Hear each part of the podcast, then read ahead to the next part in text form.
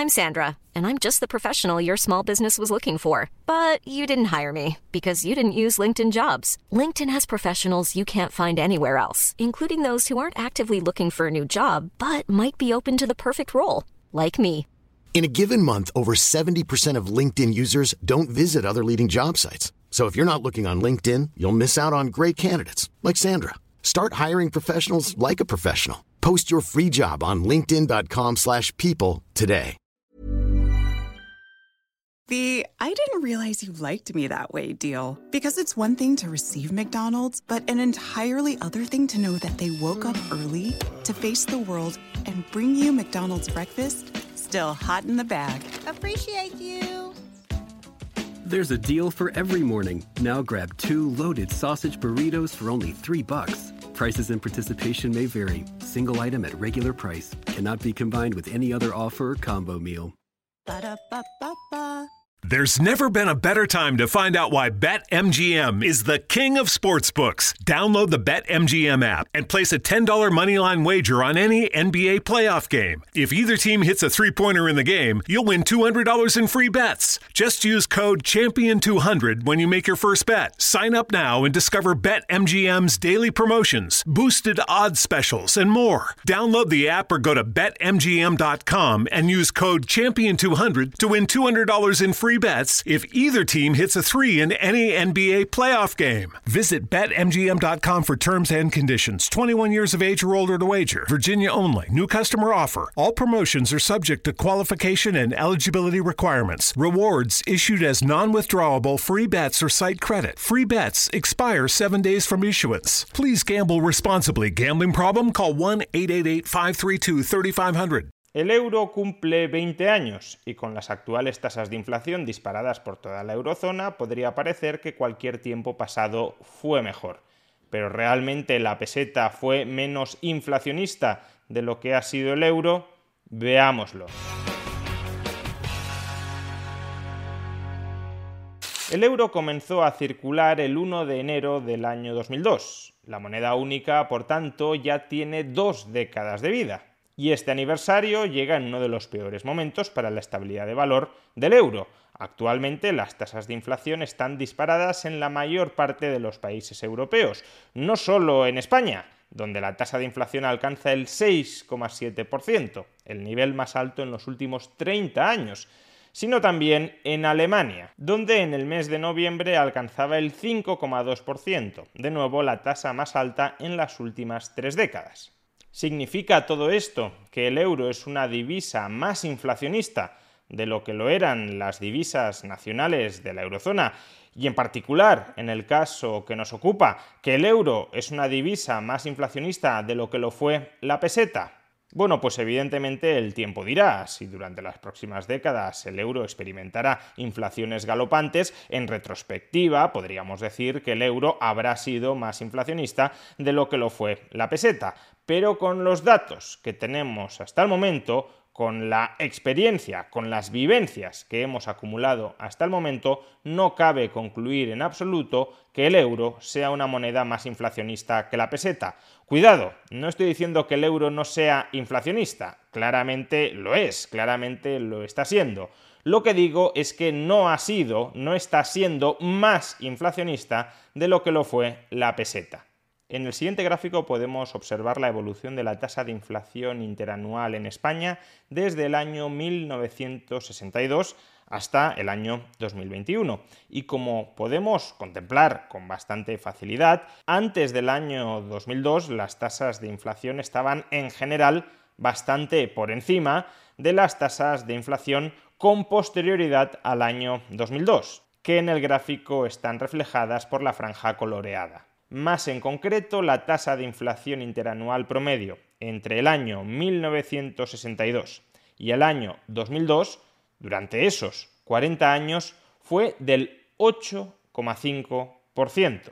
En cambio, la tasa de inflación interanual promedio entre los 20 años que transcurren desde el año 2002 hasta el año 2021 fue del 2% para que entendamos bien qué supone todo esto.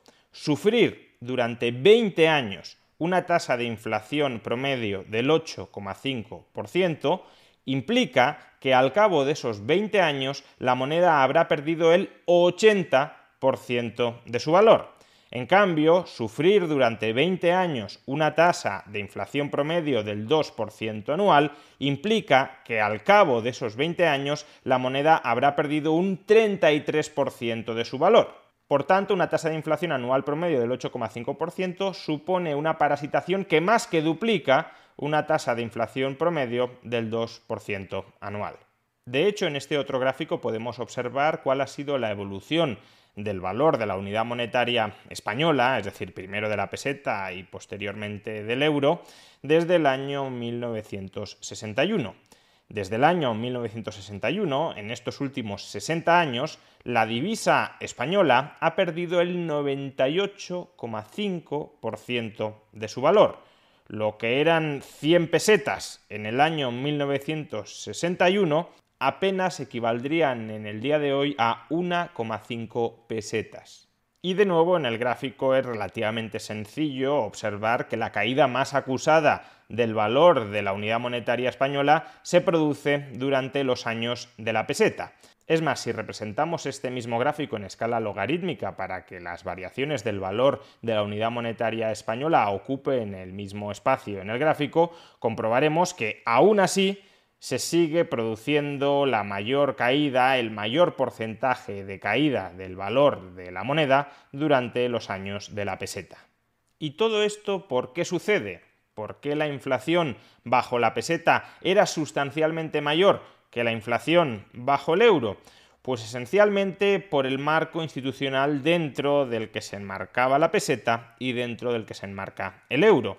No es que el marco institucional dentro del que se enmarque el euro no sea problemático, y problemático desde muchos puntos de vista. Desde un punto de vista liberal, por el monopolio que se establece sobre la emisión de dinero de curso legal desde un punto de vista no liberal, pero sí de una mayor ortodoxia monetaria, porque el Banco Central Europeo lleva inmerso desde el año 2015 en procesos de monetización masiva de deuda pública que en realidad son una forma de ocultar la socialización de pérdidas dentro de toda la eurozona. Por consiguiente, no es que el euro esté ni muchísimo menos exento de pecados, pero esos pecados monetarios son sustancialmente menores que los que padecía la peseta. Toda moneda fiat, tanto el euro como la peseta, son monedas políticas y por tanto monedas politizadas, monedas que caen bajo el control de la élite, de la oligarquía política que las emite. Si esa oligarquía política es mínimamente sofisticada, si esa oligarquía política entiende que para que esas monedas aspiren a tener un cierto valor estable en el mercado, es necesario que el departamento estatal encargado de emitir esa moneda no coincida con el departamento estatal encargado de gastar esa moneda, si por tanto se confiere una independencia no solo formal, sino también material al Banco Central emisor de la moneda y se coloca al frente de ese Banco Central a personas que entienden que su trabajo es cuidar el valor de la moneda, entonces esa moneda política y esa moneda politizada tenderá a exhibir un valor relativamente estable en el mercado, porque el banquero central, aun siendo parte del establishment estatal, será un banquero central que se preocupará porque no se dispare la inflación, es decir, se preocupará por no convertirse en el súbdito moral del político que quiere imprimir moneda para poder maximizar su nivel de gasto. En cambio, si las oligarquías nacionales son tan sumamente incompetentes, son tan sumamente corruptas, que no son capaces de entender o no quieren entender o no les interesa entender o su horizonte temporal es tan cortoplacista que les da igual entender que para que la moneda exhiba un valor estable en el es necesario que no sean ellos los que gastan, los que determinen al mismo tiempo la emisión monetaria en función de sus necesidades de gasto, si por tanto el monopolio de la emisión de moneda legal se convierte en un instrumento recurrente de financiación de los gobiernos, que es lo que sucedía con la peseta en España, entonces, evidentemente, el valor de esa moneda tenderá a desplomarse en los mercados y por tanto la inflación estructural será mucho más elevada. Ahí pues tenemos la clave de por qué la peseta era más inflacionista de lo que está siendo el euro porque en términos de gestión monetaria y de gestión presupuestaria, las élites, las oligarquías políticas españolas son mucho más incompetentes, irresponsables y corruptas que las élites, que las oligarquías políticas alemanas, holandesas, austríacas o finesas.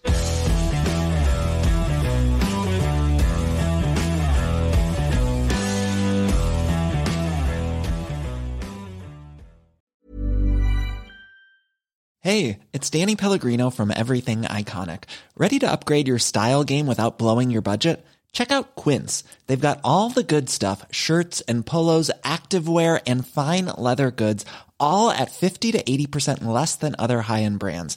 And the best part? They're all about safe, ethical, and responsible manufacturing.